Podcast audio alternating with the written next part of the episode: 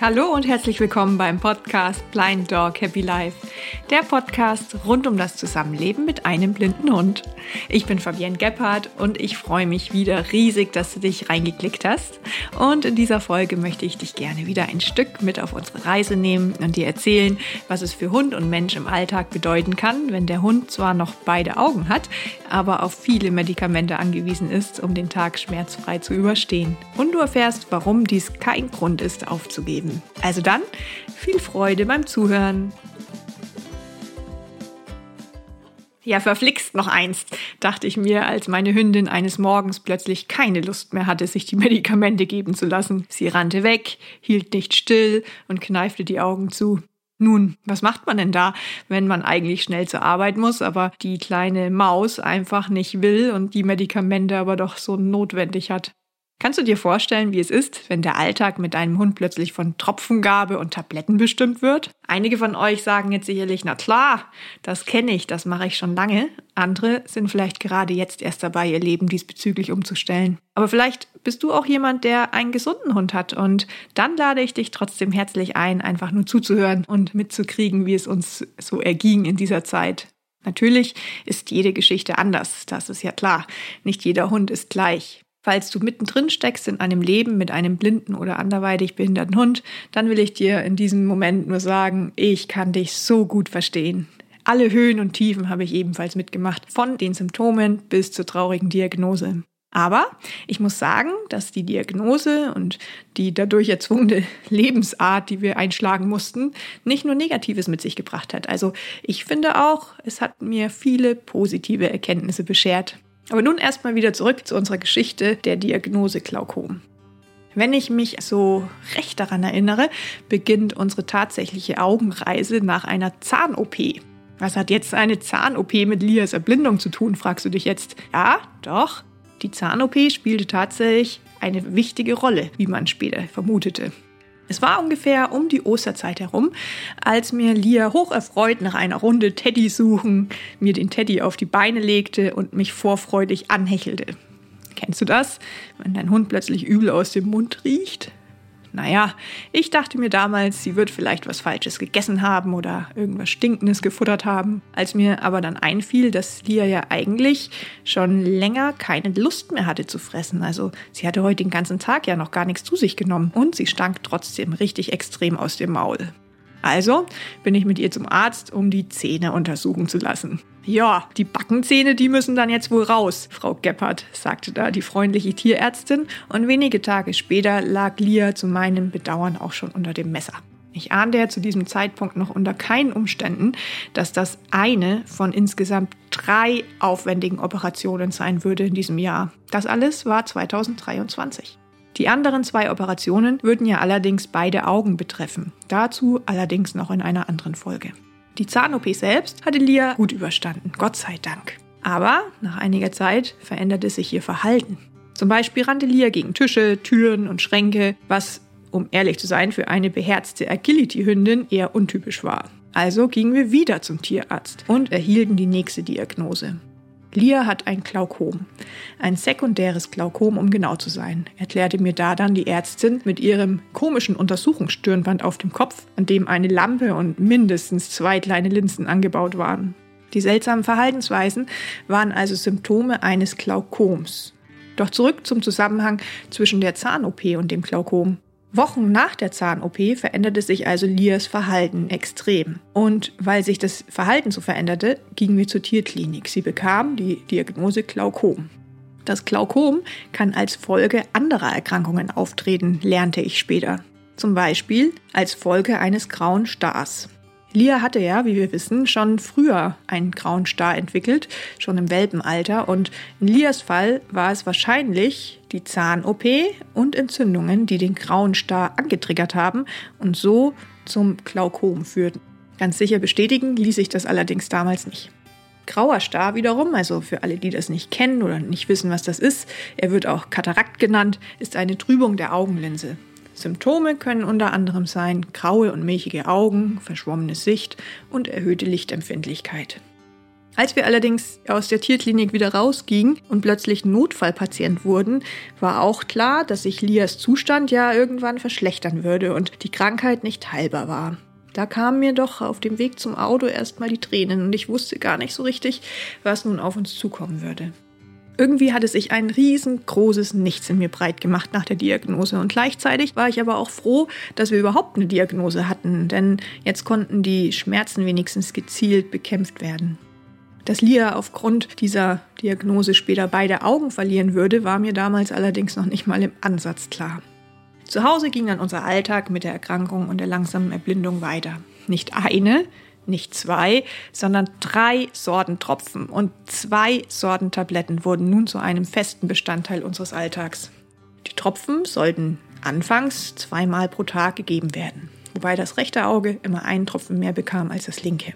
Um mir das alles merken zu können, ganz unter uns, musste ich wirklich diesen Hilfezettel fast auswendig lernen, denn ich hatte so große Angst, Fehler zu machen, dass ich nicht wusste, wie ich mir anders helfen sollte. Auch beschrieb ich die Verpackungen akribisch, um irgendwie die Reihenfolge der Tropfen einhalten zu können. Mit den Tabletten hat das nach der Zahn-OP ja schon mal ganz gut geklappt. Aber das war jetzt tatsächlich eine riesengroße neue Herausforderung für uns. Unser erstes Trainingsziel war seitdem erstmal, dass Lia sich ganz entspannt die Tropfen in die Augen geben lässt. Denn dieses ständige Rumfummeln an den Augen, nee, das fand Lia gar nicht cool. Und jeder, der schon mit seinem Hund mal Medical Training gemacht hat, weiß, wie viel Zeit es eigentlich beansprucht, bis der Hund ruhig bleibt und auf das vertraut, was sein Mensch da so mit ihm tut. Diese Zeit allerdings hatten wir nicht mehr, denn die Augentropfen mussten ja sofort gegeben werden. Aber es zeigte sich Gott sei Dank, dass Lia ja eine lernwillige Hündin ist und gut trainiert war. Wir waren schließlich ja schon richtige Trainingsbuddies geworden. Am gleichen Abend begannen wir also noch behutsam das zu üben, dass die Tröpfchen ins Auge reinkamen. Jeder erfolgreiche Versuch wurde natürlich mit ordentlich viel Leckerlis belohnt und Lia stand Gott sei Dank recht schnell, was sie zu tun hatte. Es sah dann ungefähr so aus.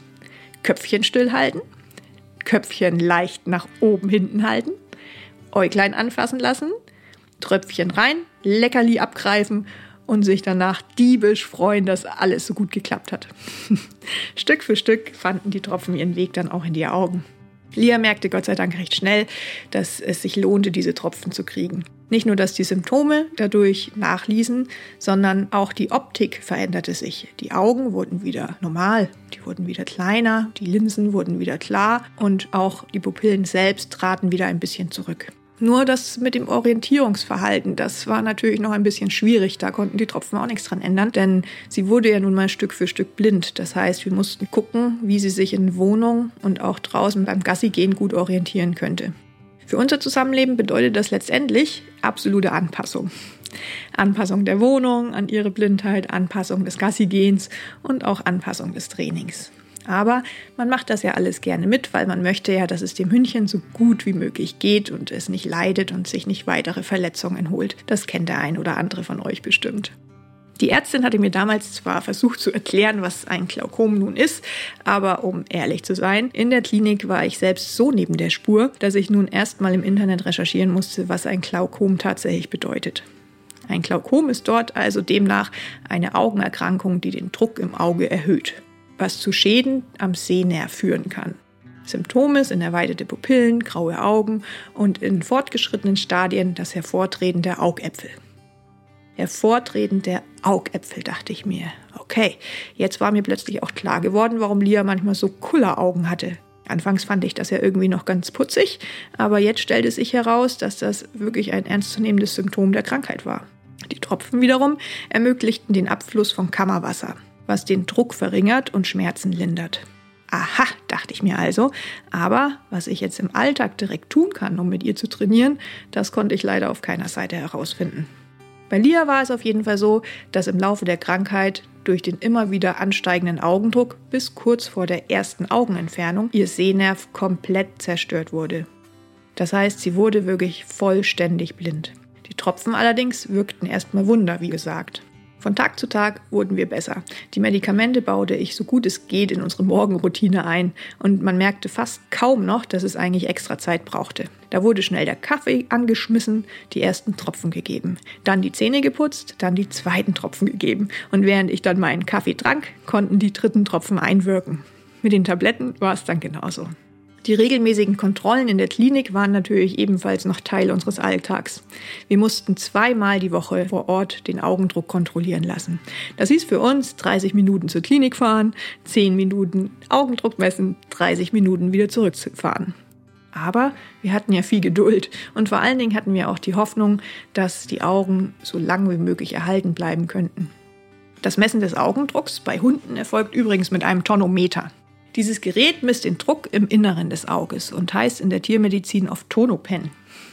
Durch sanftes Andrücken an die Hornhaut wird der Druck gemessen, was es möglich macht, Veränderungen frühzeitig zu erkennen und angemessen zu reagieren, wie zum Beispiel die Erhöhung der Tropfendosis.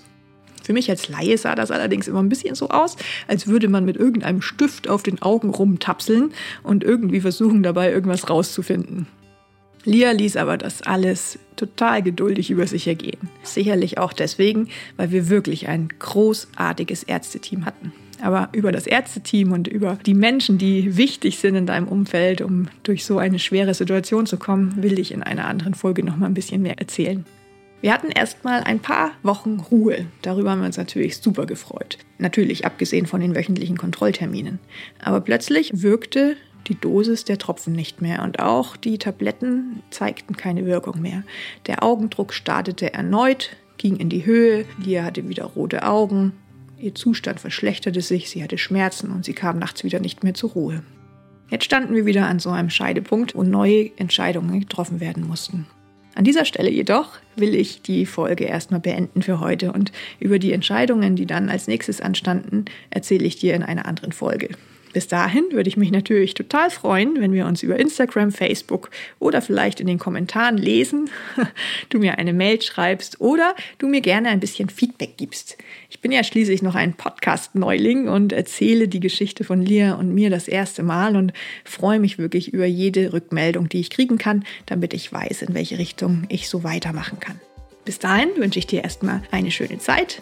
Wirf deinem Hund ein Bällchen für mich und bis zum nächsten Mal. Tschüss.